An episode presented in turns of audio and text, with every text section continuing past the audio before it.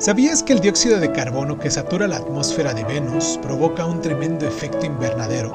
Un ciclo que se realimenta y que eleva la temperatura de la superficie hasta niveles en los que el plomo se derrite, y que Marte casi no tiene atmósfera y por lo tanto tampoco tiene efecto invernadero, y en parte es por lo que es un planeta tan frío. La expresión efecto invernadero se usa para describir dos fenómenos científicos. El primero es un proceso completamente natural por el que la atmósfera evita que el calor se escape al espacio, un mecanismo mediante el cual la temperatura media de la superficie de la Tierra se mantiene en unos acogedores 15 grados centígrados. Cuando la energía del Sol llega a la superficie terrestre, en parte es absorbida por esta, calentándose así la Tierra y en parte es reflejada de nuevo al espacio.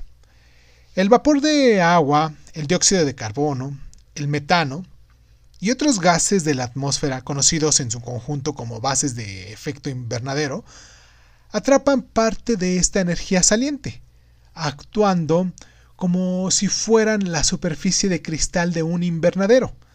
Sin ellos, el planeta sería demasiado frío para ser habitable, claro.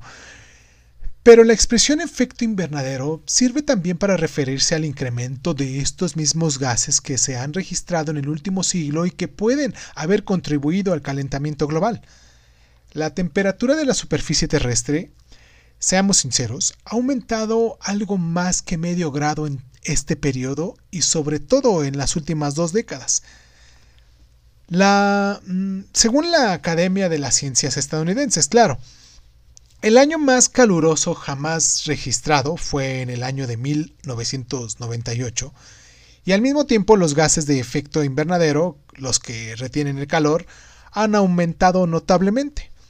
El dióxido de carbono en la atmósfera se ha elevado hasta mm, casi el 30% desde antes de la revolución industrial y el nivel de metano es ahora más, más que el doble que en ese entonces. Pero lo que quizás sea más importante eh, es que también hay más agua en la atmósfera. Y a medida que los polos se irán derritiendo, el nivel del mar ha ascendido entre unos 10 y 20 centímetros, lo que ha incrementado las precipitaciones un 1%. Esto puede desencadenar un círculo vicioso, más agua en la atmósfera implica más calor atrapado en la superficie. A medida que de que esto sucede, los polos se van derritiendo más rápidamente, lo que aumenta el volumen de los océanos y lleva aún más vapor al agua en la atmósfera y así indefinidamente.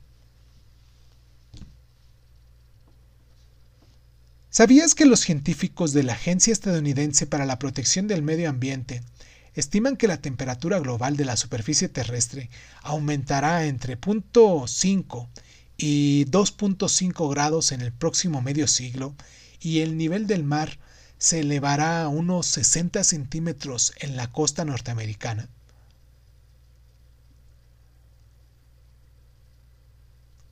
¿Sabías que informes recientes de la NASA prevén que si se mantiene el ritmo actual en la que se están derritiendo los polos durante el verano, el Ártico puede quedarse sin nada de hielo para finales del siglo?